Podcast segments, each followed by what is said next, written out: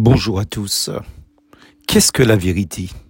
Ou une question vitale. Pilate lui dit Qu'est-ce que la vérité? Après avoir dit cela, il sortit de nouveau pour aller vers les Juifs et leur dit, Je ne trouve aucun crime en Jésus. Matthieu 18, verset 38. On dit que la vérité est un concept abstrait pour l'homme. Voilà un mot qui a fait couler beaucoup d'encre.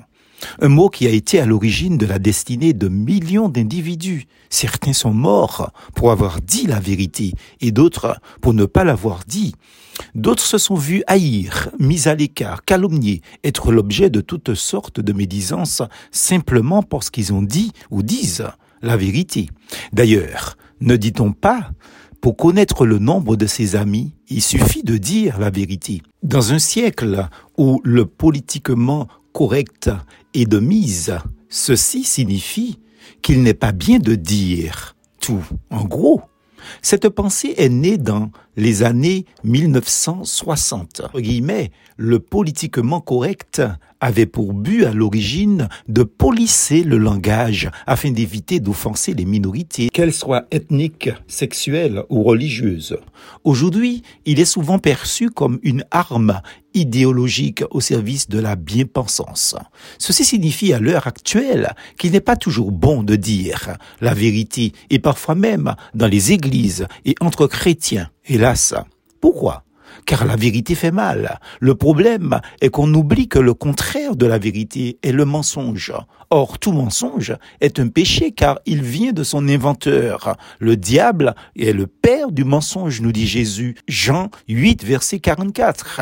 Si la vérité blesse, et à mon avis, elle est salutaire, le mensonge tue parce que diabolique. Moïse était un homme de Dieu, comme vous et moi, à un certain degré. Nous sommes aussi des enfants et des femmes de ce même Dieu de vérité trois fois saint.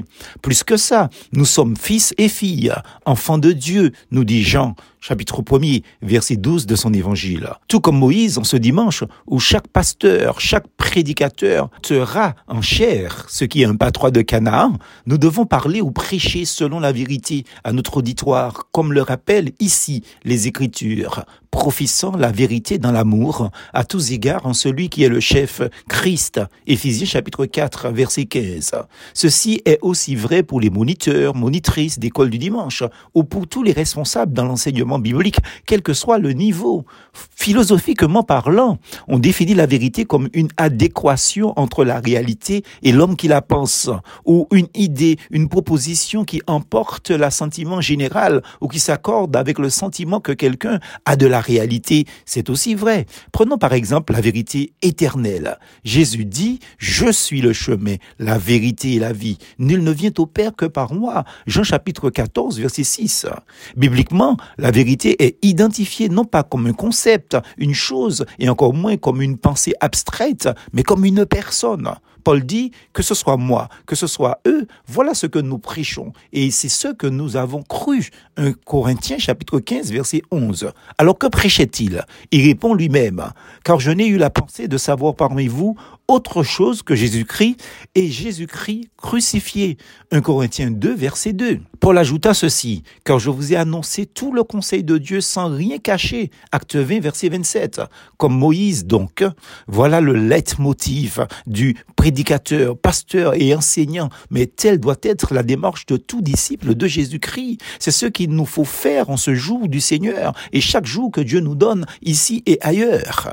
Quelle grande responsabilité qu'est le nôtre, enfant de Dieu et disciple de Jésus-Christ de tous bords.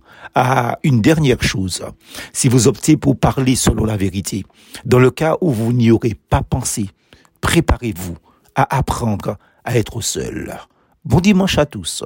Bon culte en vérité. Appli bonnet et plus force en Jésus.